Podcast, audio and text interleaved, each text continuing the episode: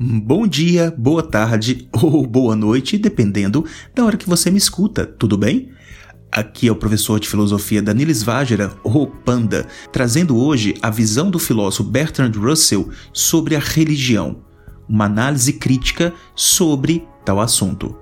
Dúvidas, sugestões, você já sabe, é só me procurar no Instagram, filosofiaprof, também no Twitter, e mandar a sua mensagem. Então, vamos que vamos?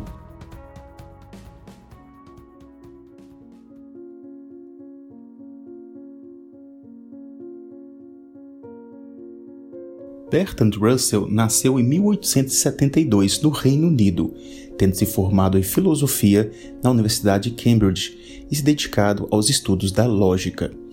Durante seus, digamos, primeiros anos, foi aclamado como um pensador da filosofia da matemática e escreveu em diversas obras teorias da área que são referências até os dias atuais. Mas, para além dessa dedicação à lógica, escreveu sobre variados assuntos, o que lhe rendeu o Prêmio Nobel de Literatura em 1950. Mas nem só de escritos propriamente viveu Russell. Foi também um ativista grandioso que defendeu os direitos das mulheres e que perdeu o posto de trabalho por apoiar a liberdade sexual no início do século XX. Ele se considerava um pacifista e, ao estabelecer diversas críticas à Primeira Guerra Mundial, foi levado à cadeia. Ele se opôs a Hitler, a Stalin, às bombas nucleares e à segregação racial. Ele fez de sua paz a sua luta.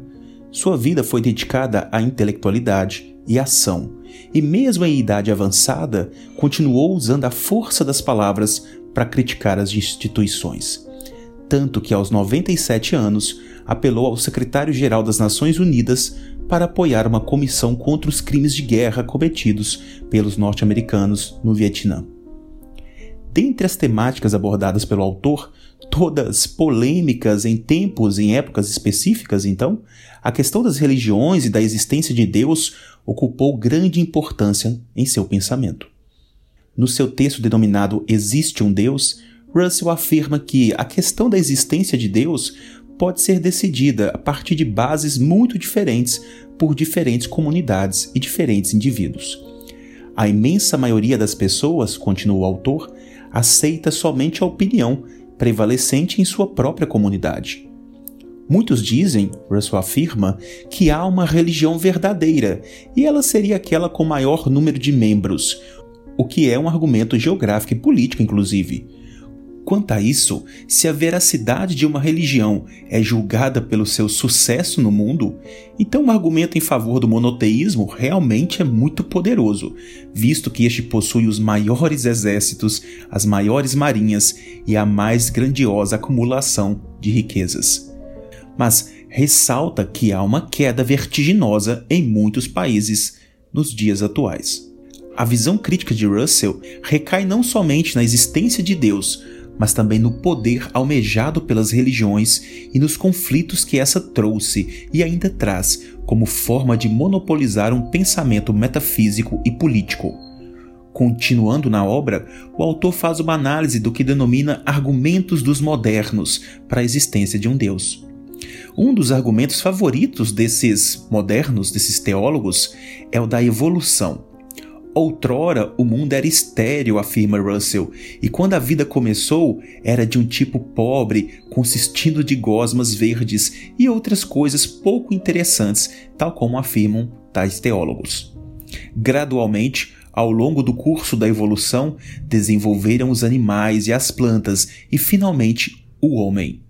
O homem, asseguram-nos os teólogos, é um ser tão esplêndido que pode ser considerado a culminação dessa evolução. Todavia, afirma Russell, os teólogos, sem dúvida, esperam que o futuro dessa evolução produzirá mais homens como si próprios e menos homens como Hitler.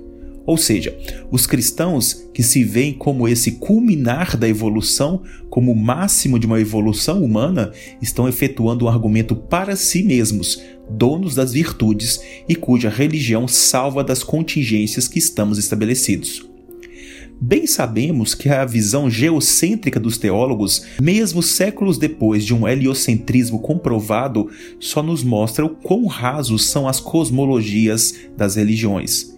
Tal como o modelo de virtude é o colocado na religião e pela religião, o universo também gira em torno de onde a religião habita. Para Russell, superestimar a importância do nosso planeta sempre foi um dos defeitos dos teólogos de todos os tempos. Sem dúvida, isso seria compreensivelmente natural nos dias antes de Copérnico, quando se pensava que os céus giravam em torno da Terra. Mas desde Copérnico e principalmente desde a exploração moderna das regiões longínquas, essa preocupação com a Terra tornou-se um pouco paroquial. Se o universo tivesse um criador, não seria muito razoável supor que este estaria especialmente preocupado com o pequeno grão em que vivemos. Há um argumento moral para a crença em Deus, que foi popularizado por William James. De acordo com este argumento, devemos crer em Deus porque, caso contrário, não nos comportaríamos bem. A primeira e maior objeção a esse argumento é que, no melhor dos casos, não pode provar que há um Deus, mas apenas que políticos e educadores devem tentar fazer as pessoas pensarem que há um. Ademais, é sempre desastroso quando governos tentam sustentar opiniões por sua utilidade em vez de sua veracidade. No último momento do texto, Russell enuncia seu famoso argumento do pote de chá chinês, também traduzido por bule de chá. Eu peço-lhes licença e vou traduzir por panela, apesar de uma tradução não fidedigna, nos ajudará a compreender o argumento de melhor forma, utilizando algo que nos é facilmente encontrado em nossa realidade, em nossas cozinhas. Russell diz: poderia sugerir que entre a Terra e Marte há uma panela girando em torno do Sol, e ninguém seria capaz de refutar minha asserção, tendo em vista que teria o cuidado de acrescentar que a panela é pequena demais para ser observada, mesmo pelos nossos telescópios mais poderosos. Mas se eu afirmasse que, devido à minha asserção não poder ser refutada, seria uma presunção intolerável da razão humana duvidar dela.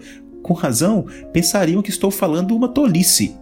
Entretanto, se a existência de tal panela fosse afirmada em livros antigos, ensinada como a verdade sagrada todo domingo e instilada nas mentes das crianças nas escolinhas, a hesitação de crer em sua existência seria sinal de excentricidade.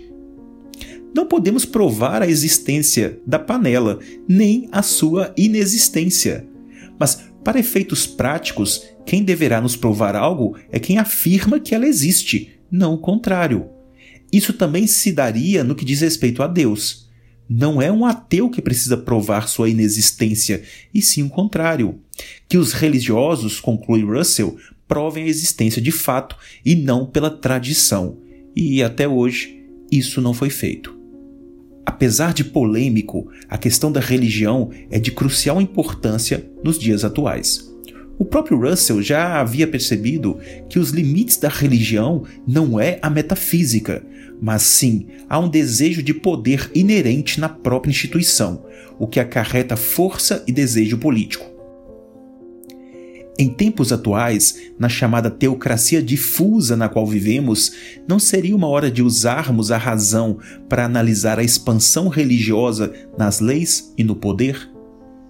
Não seria hora de delimitarmos a esfera da laicidade do Estado, confrontando esse expansionismo prejudicial de uma ortodoxia religiosa?